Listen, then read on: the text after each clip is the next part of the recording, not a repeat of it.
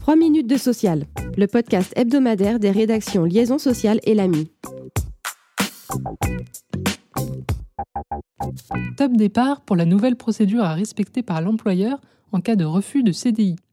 Depuis le 1er janvier 2024, l'employeur qui envisage de recruter un salarié en CDI à l'issue d'un CDD ou d'un contrat de mission doit suivre une procédure spécifique, avec notamment une notification par écrit de la proposition. En cas de refus, l'employeur doit désormais en informer l'opérateur France Travail, ex-Pôle emploi, dans un délai d'un mois. Les modalités de cette transmission restaient toutefois attendues pour compléter le dispositif. C'est désormais chose faite avec l'arrêté publié au journal officiel du 10 janvier 2024, qui précise que cette déclaration doit s'effectuer via une plateforme dédiée, accessible depuis le site internet de France Travail. Rappelons que ce texte est pris en application de la loi marché du travail du 21 décembre 2022 qui prévoit la suppression de l'allocation chômage du salarié en cas de refus de deux propositions de CDI sur une période de 12 mois. Air France conforte sa politique handicap en 2024. La direction d'Air France a en effet signé avec les syndicats, le 14 novembre 2023, un accord qui renforce les engagements pris dans le précédent accord de 2021 en termes de recrutement et de maintien dans l'emploi des salariés handicapés.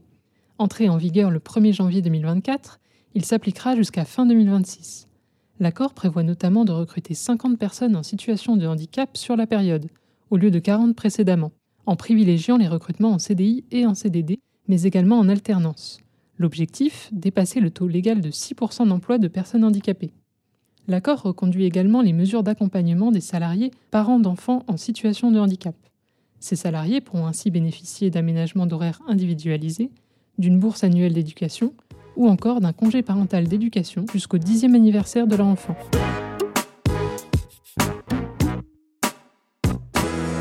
La Cour de cassation apporte des précisions en matière d'évolution salariale des titulaires de mandat. Rappelons que depuis 2015, la loi confère aux titulaires d'un mandat syndical ou aux représentants du personnel, dont le nombre d'heures de délégation dépasse 30% de leur durée de travail, un mécanisme de garantie légale d'évolution de leur rémunération qui doit être périodiquement comparé avec les salariés relevant de la même catégorie professionnelle et ayant une ancienneté similaire.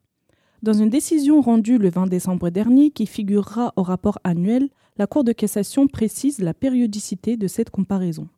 La Haute Cour établit qu'à défaut d'accord collectif, la comparaison doit être réalisée annuellement, contrairement à ce que suggérait la lettre du texte, c'est-à-dire se placer en fin de mandat. Plus encore, la haute juridiction clarifie le panel de comparaison en soulignant que les salariés comparés doivent relever du même coefficient dans la classification applicable à l'entreprise pour le même type d'emploi et être engagés à une date voisine ou dans la même période.